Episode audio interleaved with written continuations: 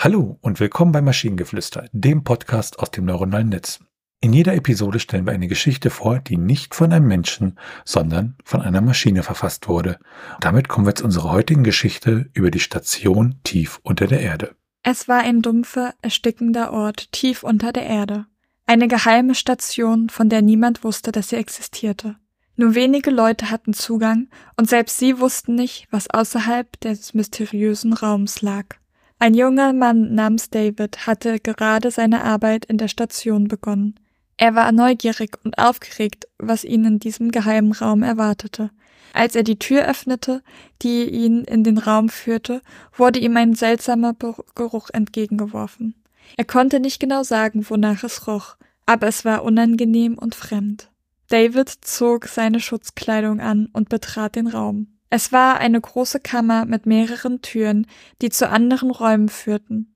An den Wänden hingen Bildschirme und Computer, und in der Mitte stand ein riesiger Tisch, der mit Instrumenten besteckt war. David begann, sich umzusehen und entdeckte bald, dass er nicht alleine war. Es gab andere Mitarbeiter, die still und konzentriert arbeiteten, während er sie beobachtete. Doch es war etwas anderes an ihnen. Sie schienen in einer völlig anderen Welt zu leben, als ob sie nicht wirklich anwesend waren. David konnte nicht anders, als neugierig zu sein und zu fragen, was hier los war. Doch als er seine Kollegen ansprach, reagierten sie nicht auf ihn. Sie sahen ihn nicht einmal an. David begann sich unwohl zu fühlen.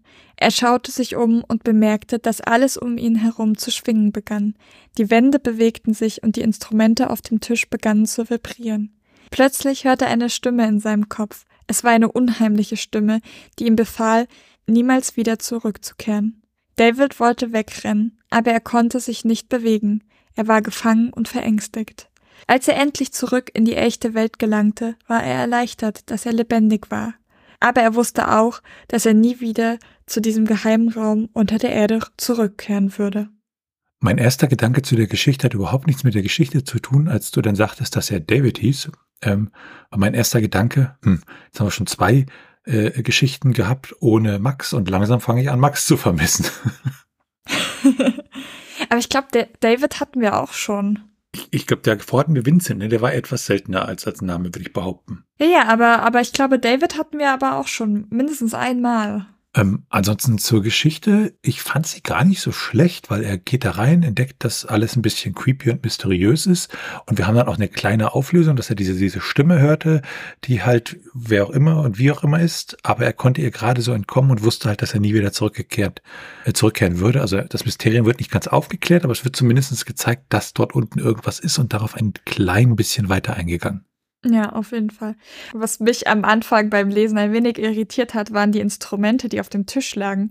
Und logisch, es müssen irgendwelche wissenschaftlichen Geräte sein, aber in meinem Kopf lag da halt eine Gitarre, eine Violine und noch irgendwas. Und das hat gar keinen Sinn ergeben im Kontext der Geschichte. Und als der Raum dann begonnen hat zu schwingen und die Instrumente begannen zu vibrieren, ist in meinem Kopf fing es dann an, halt diese die, diese Instrumente Geräusche zu machen, weil halt, wenn eine Gitarre vibriert, macht sie, glaube ich, Geräusche.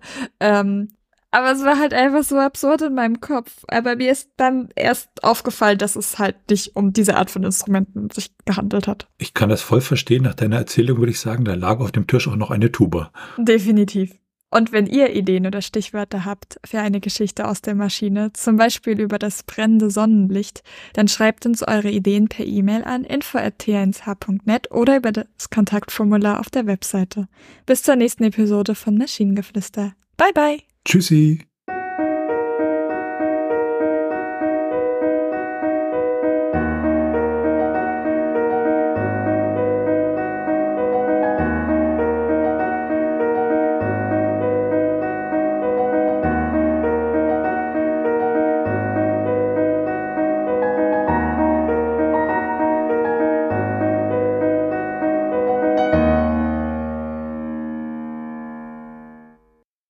Produktion von Tone Age.